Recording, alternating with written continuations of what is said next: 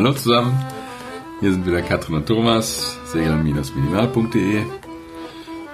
Mal wieder mit unserer Serie der SBFC. Diesmal sind wir beim Fragebogen 9 angelangt, beim Teil 2.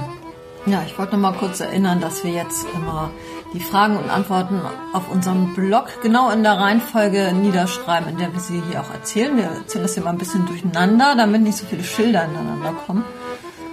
Und ähm, wen das verwirrt und wer gerne vielleicht auch die falschen Antworten mitlesen möchte, der kann das auf unserem Blog tun. segeln-minimal.de Genau, da könnt ihr gleich lesen und hören. Vielleicht hilft das noch viel mehr. Ja. ansonsten, wer auf Fahrt zur Arbeit, Fahrt zur Schule, Fahrt in Urlaub, zu Oma, Opa, wo auch immer hin, immer SBFC hören. Ruhig die Familie mitnerven, wenn die das können. wenn die das können, ist auch nicht schlecht. So, fangen wir an. Fragebogen 9, Teil 2. Die Frage 119. Welches Fahrzeug gibt bei verminderter Sicht im Anschluss an das Signal lang, kurz, kurz vier aufeinanderfolgende Töne mit der Pfeife und zwar lang, kurz, kurz, kurz? Das ist ein geschlepptes Fahrzeug oder das letzte bemannte Fahrzeug eines Schleppverbandes in Fahrt. Ja, die Frage ist so ein bisschen missverständlich formuliert. Also zuerst gibt ein Fahrzeug lang, kurz, kurz. Und danach gibt das Fahrzeug, nachdem gefragt ist, kurz, kurz, kurz. Nee, lang, kurz, kurz, kurz. Lang, kurz, kurz, kurz, danke. Das erste Fahrzeug, das ist in diesem Fall das schleppende Fahrzeug. Das Fahrzeug, nach dem gefragt wird, ist das geschleppte Fahrzeug, das hinten dran hängt. Und das gibt lang, kurz, kurz, kurz. Genau. Oder das letzte bemannte, geschleppte, wenn es mehrere sind, kann Genau. sein, dass da noch was hinterhängt. Ja. Muss ja einer drauf sein, der tutet. ähm, ja, aber bei so langen ist wahrscheinlich auch hinten immer einer, einer drauf, ne? Hab's so nicht erlebt. Also wir haben schon was Geschlepptes das gesehen, irgendwie schon, so. einen langen Verband, aber noch nicht Aber- in der Dunkelheit. Genau, ne? nicht in, im Nebel. Nebel. Ja. Ja. Okay, also Frage 128. Wie hat sich ein Maschinenfahrzeug im freien Seeraum oder außerhalb des Fahrwassers gegenüber einem in Sicht befindlichen Segelfahrzeug zu verhalten, wenn die Möglichkeit der Gefahr eines Zusammenstoßes besteht? Antwort. Das Maschinenfahrzeug muss ausweichen. ja, das ist gleich mal ein Freispiel. Ne? Das sollten wir alle wissen. Wir sind im freien Seeraum außerhalb des Fahrwassers und da gilt die KVR. Und nachdem muss ein Maschinenfahrzeug einem Segelfahrzeug ausweichen. Es sei denn, das Segelfahrzeug ist Überholer, aber ansonsten Maschinenfahrzeug weicht einem Segelfahrzeug im freien Seeraum aus. Das sollten wir alle wissen. Da kommen wir zur Frage 144. In welcher Vorschrift findet man die Regeln zum Befahren von Verkehrstrennungsgebieten? In welcher Vorschrift findet man die Regeln zum Befahren von Verkehrstrennungsgebieten? Ja, die richtige Antwort ist in den Kollisionsverhütungsregeln. Ja, bei den falschen Antworten, da ist auch bei die Seeschifffahrtsstraßenordnung. Aber Verkehrstrennungsgebiete, die gibt es auch außerhalb der Seeschifffahrtsstraßenordnung, zum Beispiel so vor Gibraltar oder im Englischen Kanal. Deswegen kann die nicht gemeint sein. Also die Vorschrift muss in der internationalen Vereinbarung geregelt sein, damit das eben auch übergeregelt ist und das ist in diesem Fall die KVR. Also sind die Verkehrstrennungsgebiete, die Regeln zum Befahren von Ke- Verkehrstrennungsgebieten in den KVR geregelt. Kollisionsverhütungsregeln. Die Frage 160. Wann darf ein Maschinenfahrzeug von weniger als sieben Meter Länge auf Seeschifffahrtsstraßen nicht fahren, wenn es die nach den Kollisionsverhütungsregeln KVR vorgeschriebenen Lichter nicht führen kann? Antwort. Es darf in der Zeit, in der die Lichterführung vorgeschrieben ist, nicht fahren, es sei denn, dass ein Notstand vorliegt. Ja, wann ist die Lichterführung vorgeschrieben? Die ist vorgeschrieben zwischen Sonnenuntergang und Sonnenaufgang, also in der Dunkelphase. Und äh, bei verminderter Sicht, wenn wir durch Nebel, Regen oder was auch immer, Schnee, äh, dann auch sichtbehindert sind.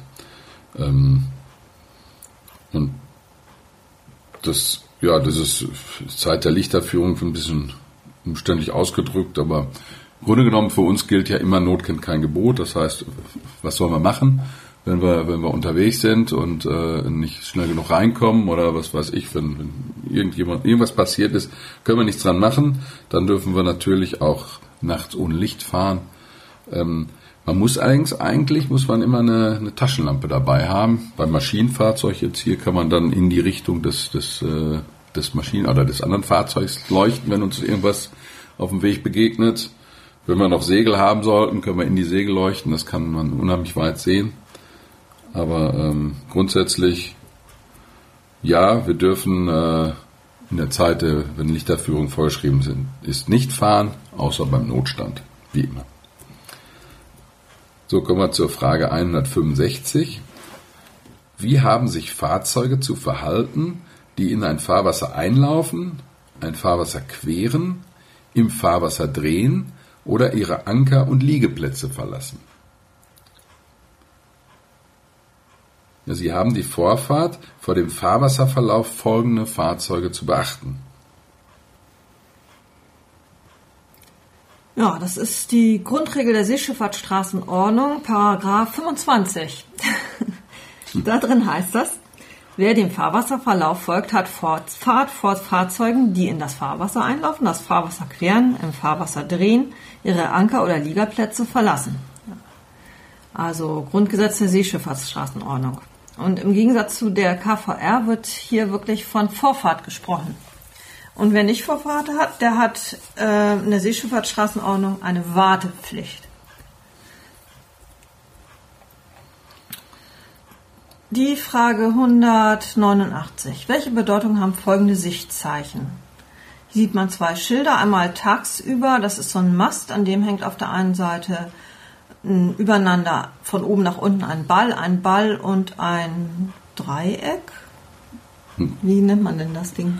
Sie eine Kegelspitze nach unten? Kegelspitze unten, genau. Das war das. Und, und nachts hängt dann, ähm, hängen da Lichter, rot über rot über grün. Rot, rot, grün. Und was ist das? Das ist eine außergewöhnliche Schifffahrtsbehinderung.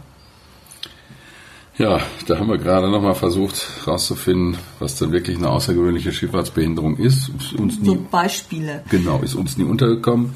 In der Seeschifffahrtsstraßenordnung sind keine Beispiele aufgeführt. Im Internet haben wir jetzt auch so auf die Schnelle nichts gefunden.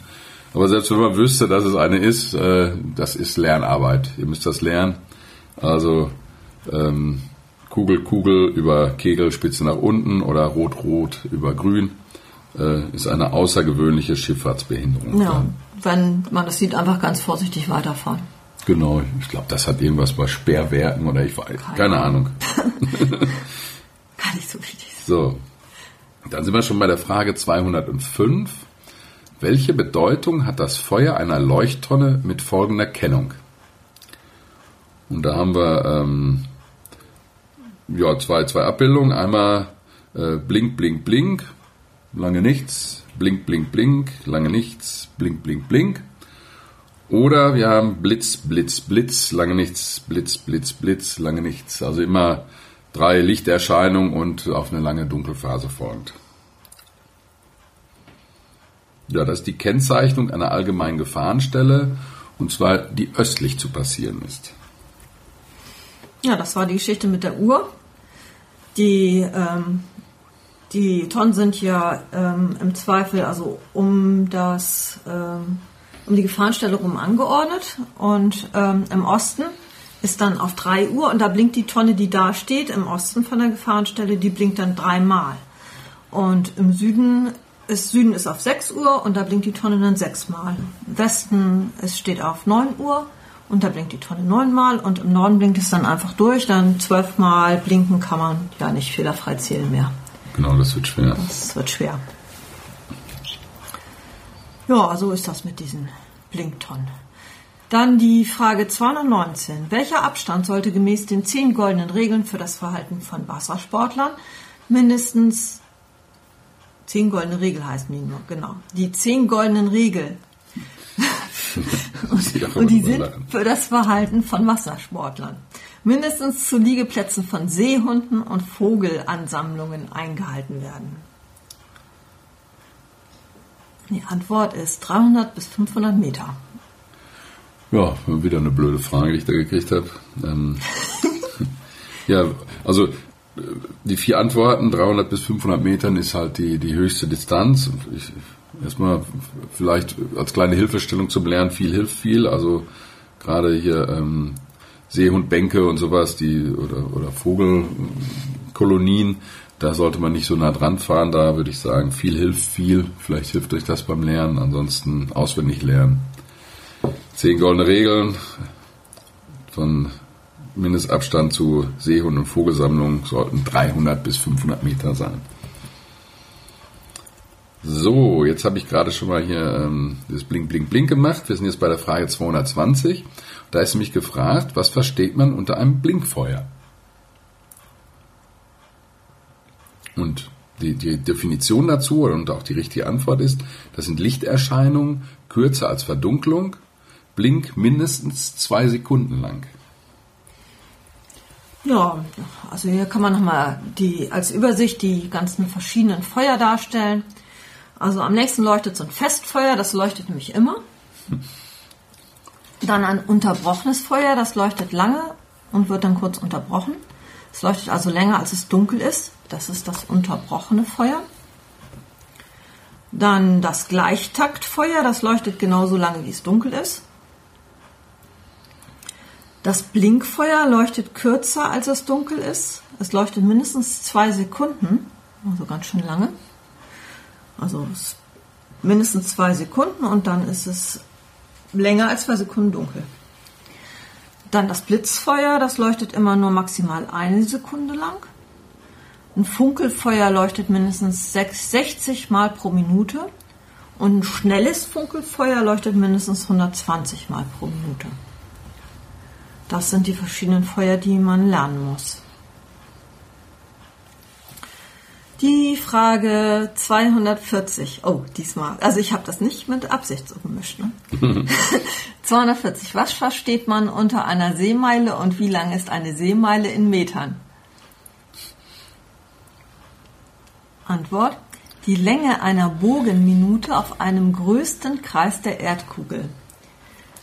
1852 Meter. Ja, wer früher Mathe aufgepasst hat, der hat da wahrscheinlich, äh, ja, was, was ist denn überhaupt eine Bogenminute? Fangen wir mal so an. Also wenn man auf dem Äquator, das ist ja der größte Kreis um die Erdkugel, wenn man auf dem Äquator ist, dann, äh, dann ist ja ein Kreis und ein Kreis hat 360 Grad. Und ähm, ein Grad äh, hat dann ähm, 60 Minuten. So ist halt die Definition. Das heißt, ein, von den 360 Grad einmal um die Erde, ein 360. ist ein Grad und davon ist ein Sechzigstel ist jetzt eine Bogenminute. Das ist äh, quasi die Definition. Und ähm, ja, eine Bogenminute hat 1852 Meter, das heißt ein Grad hat 111 Kilometer ungefähr und davon 360, dann sind wir beim Erdumfang von 40.000 Kilometern. Ja, im Endeffekt muss man es lernen. Äh, also das ist 1,852, glaube ich, äh, Kilometer. Den sollte man eigentlich, das sollte man wissen. Das ist eine Seemeile. Genau, man misst ja immer die Seemeilen auf der Seekarte ab und ähm, da muss man halt dann ein Gefühl für entwickeln, wie weit ist das. Ne? Deswegen muss man das im Kopf erstmal am Anfang auf jeden Fall in Kilometer umrechnen. Ne? Genau. So. Und wie gesagt, das ist, man das wissen. Und wenn man auf der Seekarte ist, das ist der größte Kreis. Also am Äquator könnte man äh, könnte man die die ähm, Breitengrade nehmen. Mhm. Ähm, wenn man irgendwo anders ist, muss man die Längengrade nehmen. Also wenn, wenn auf der Karte eine Seemeile äh, abmessen wollt mit eurem Zirkel, dann müsst ihr immer auf die auf rechts oder links gehen, ne? Mhm. An die Seite. Und möglichst in Höhe der. Genau, und möglichst in Höhe des, des äh, da wo ihr es wo ihr es messen wollt. Mhm. Vielleicht das kleine. Also immer rechts mhm. oder links, nie oben oder unten, weil da müsstet ihr genau am Äquator sein. Dann hättet ihr natürlich die, die Seemeile, ansonsten müsst ihr mal rechts oder links messen. Ne?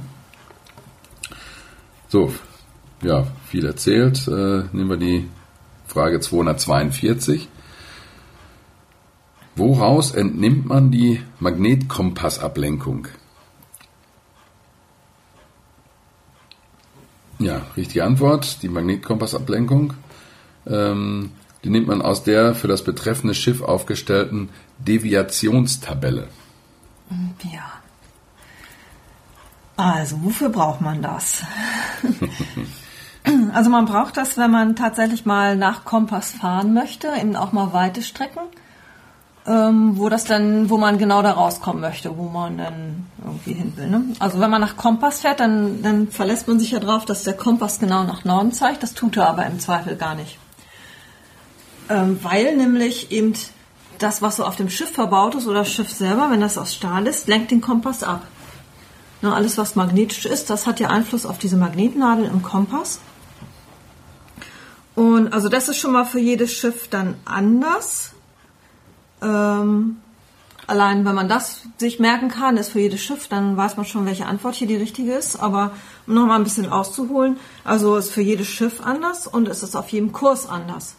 Weil eben ähm, der Nordpol, der zieht halt die, die Kompassnadel an und dann alles auf dem Schiff macht dann die Abweichung. Je nachdem, wohin man fährt, ist ja das, was eben die Abweichung macht im Vergleich zum Kompass und zum Schiff. Ich reg mich hier irgendwie vom Kopf und Kragen. Ja. Jedenfalls ist das je nach Kurs tatsächlich die Ablenkung anders. Deswegen muss man eine Tabelle aufstellen. Man muss eben gucken, auf welchem Kurs, also wie fährt man auf dem, welchen Kurs fährt man, wie, äh, wohin zeigt der Kompass und ist, wie viel ist das falsch, wo der Kompass hinfährt äh, zeigt. Ne? Dazu muss man im, im, im, Zweifel vielleicht an Land was peilen. Ne? Also muss ich mhm. genau festmachen, an so einer Deviationsdalbe zum Beispiel. Und dann kann man eben genau sich auf einen Kurs legen, so festlegen an dem Dalben. Und dann peilt man eben an Land, ähm, auf was für einen Kurs man denn jetzt steht. Und vergleicht das, was der Kompass anzeigt. Und dann macht man sich daraus eine Tabelle. Ne? Ja, Deviationsdaten ähm, ist immer so eine so eine Geschichte. Also ich glaube, die der vor Heiligenhafen kennen wir eine, die darf ja. man, glaube ich, da darf man sich gar nicht dranlegen nicht? als als äh, Sportschiffer. Oh. Wir hatten das gemacht bei der SKS-Prüfung, oh. aber das darf man eigentlich gar nicht. Also eigentlich muss man irgendwelche Kurse fahren wahrscheinlich und dann mit dem GPS dann vergleichen oder so. Mm, oder so. Ja. Das ist ja traurig. Ja, gut. das ist halt so.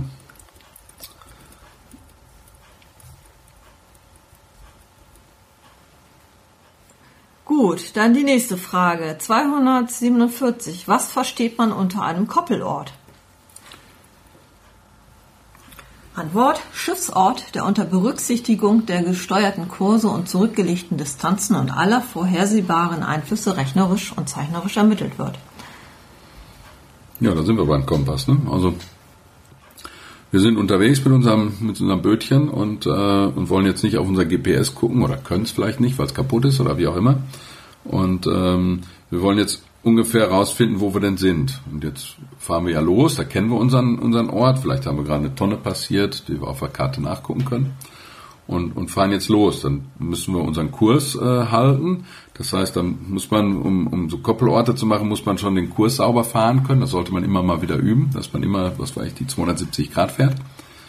Und ähm, wenn wir jetzt unseren Kurs haben und unsere Geschwindigkeit, dann wissen wir ja, in einer Stunde, was weiß ich, sechs Knoten, sind wir sechs Seemeilen gefahren, 270 Grad. Können wir von der Tonne sechs Seemeilen auf 270 Grad gehen. Und ähm, wenn wir jetzt da noch Strom- und Windversatz mit dazu rechnen, das sind so, das sind eher so, so, ähm, ja, das muss man, die muss man so ein bisschen im Griff haben. Da muss man, es gibt da Regeln für oder man kann aus Vergleichswerten von früher kann man messen, äh, wie viel Abweichung man hat. Am Wind hat man halt den meisten Abdrift zur Seite durch Wind.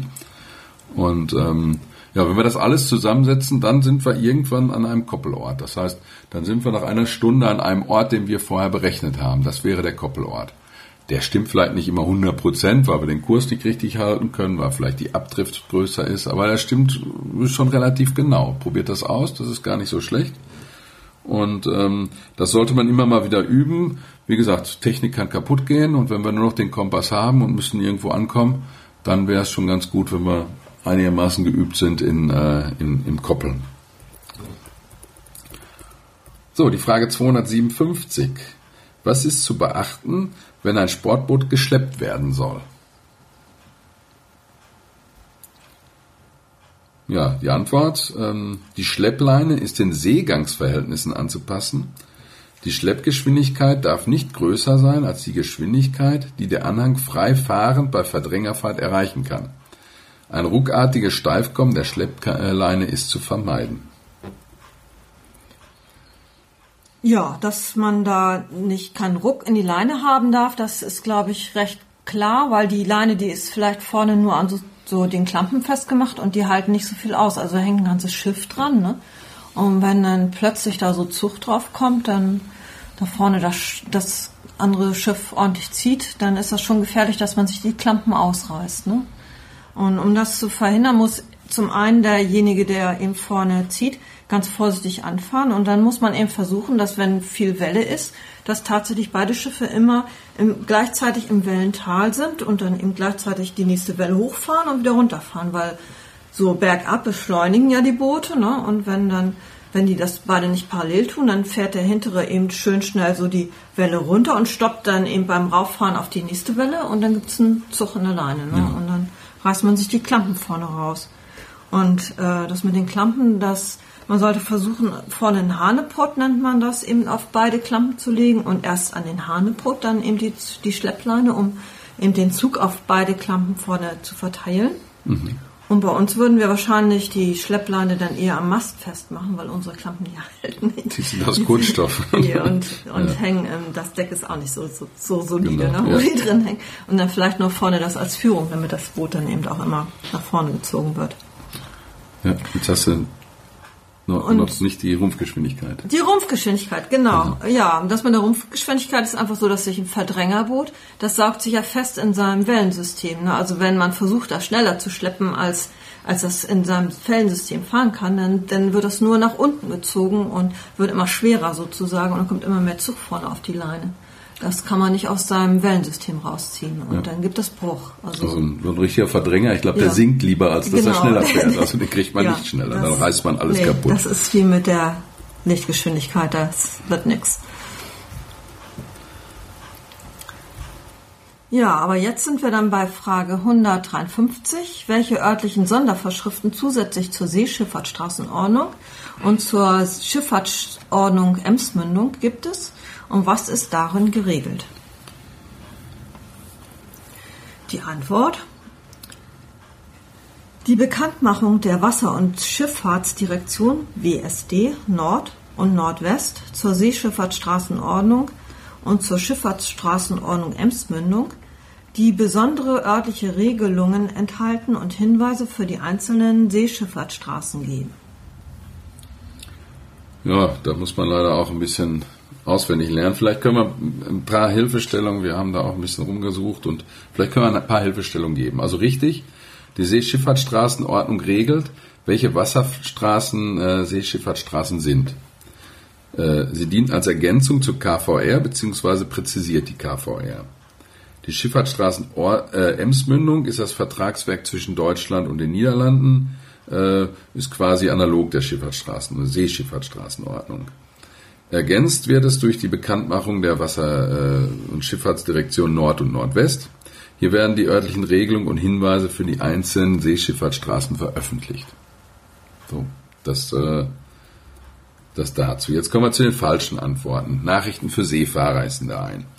Hier werden wichtige Ereignisse, Änderungen und Maßnahmen veröffentlicht, und zwar für Seeschifffahrtsstraßen, äh, das deutsche Küstenmeer und der deutschen äh, ausschließlichen Wirtschaftszone sowie in den angrenzenden Gebieten der Nachbarstaaten. Damit können wir äh, Seekarten oder Seehandbücher berichtigen. Da gibt es auch einige Fragen zu. Dann eine falsche Antwort, äh, die bezieht sich auf die Sicherheit auf dem Wasser. Das ist eine tolle Lektüre, da gibt es Tipps und Regeln für Sicherheitsausrüstung auf Sportbooten, was für, was für eine Pütz, wie groß muss die sein, wie viel Schwimmwesten und so weiter. Und Regeln zum Schutz der Pflanzen- und Tierwelt. Äh, sie ist eigentlich ohne eine örtliche Erweiterung für irgendwas, sondern die gelten allgemein, die Regeln. Dann ist noch eine äh, falsche Antwort, die bezieht sich auf das Seesicherheitsuntersuchungsgesetz, schon ein sperriger Name, und die setzt im internationalen Untersuchungsregeln vorgeschriebene einheitliche Stand, äh, Standards äh, der Seefall, äh, Seeunfalluntersuchung um. Also ich hoffe, ich habe euch jetzt nicht verwirrt. Mhm. Ähm, wahrscheinlich habe ich das. Ähm, also Das ist die Seeschifffahrtsstraßenordnung, äh, also nein, die, die Ergänzung durch die WSD Nord oder Nordwest. So, dann sind wir bei der 269. Was ist in amtlichen Wetterberichten unter frischem Wind zu verstehen? Ja, frischer Wind ist die Windstärke 5 der Beaufort-Skala. Ja, also damit sich das einschleift, ich lese einfach mal nochmal die Beaufort-Skala vor. Ja. 0 ist Windstille Flaute. 1 leiser Zug. 2 leichte Brise. 3 schwache Brise. 4 mäßige Brise. 5 frische Brise. 6 starker Wind. 7 steifer Wind. 8 stürmischer Wind. 9 Sturm. 10 schwerer Sturm. 11 orkanartiger Sturm. 12 Orkan. Also vielleicht kann man das so ein bisschen noch kopieren, ne? Ja, Also Brise, Wind und Sturm, ne? Genau. Zwei, drei, vier, fünf sind Brisen. Dann ab sechs ist, wird's Wind. Und ab neun wird Sturm. Und zwölf ist dann der Orkan. Ja. Also wir haben das oft, wir lernen das immer noch ab und zu, ähm, Beaufort-Skala, dazu Meter pro Sekunde, weil wir das ja, oder Knoten, weil das ja im Wetterbericht mittlerweile vorkommt und die Namen, also ich glaube, dass, äh, ich weiß nicht, ob wir das bis zu unserem Lebensende irgendwann mal alles auswendig können, aber das ist Lernen, das müsst ihr leider so tun. Aber ich glaube, es wird nicht auf, es wird nicht auf so viele ähm, Windstärken abgefragt in den Prüfungen, also von daher ist das nicht ganz so schlimm. Ja. Ja, das war schon der, der, äh, der Fragebogen 9. Jetzt ist er voll. Das heißt, ihr habt jetzt den Teil 1 gehört. Jetzt ist der Teil 2 dran. Habt ihr jetzt heute hoffentlich gehört. Und ja, Ja, wünschen wir euch viel Spaß beim Lernen, viel Erfolg. und bis zum nächsten Mal. Und wie immer an der Stelle, schreibt uns doch mal ein paar Kommentare. Also das ist wirklich, ist wirklich enttäuschend, dass wir so wenig Kommentare kriegen. Es werden zwar viele Downloads gemacht, also das ist schon ganz toll. Viele, viele äh, hören offensichtlich unsere, unseren Podcast beim Fahren oder wann auch immer. Aber ähm, nur sehr wenige schreiben was. Also das gefällt uns wirklich gut, wenn man da ein bisschen äh, ja, ein bisschen was Rückmeldung kriegt von euch, ob wir das gut machen oder schlecht oder was wir ändern können. Also das wäre schon ganz nett. Das würde uns wirklich freuen. Ansonsten würde uns natürlich freuen, wenn ihr eure Prüfung besteht und wenn wir da ein bisschen bei helfen konnten. Also in diesem Sinne, alles Gute und bis zum nächsten Mal. Tschüss. Tschüss.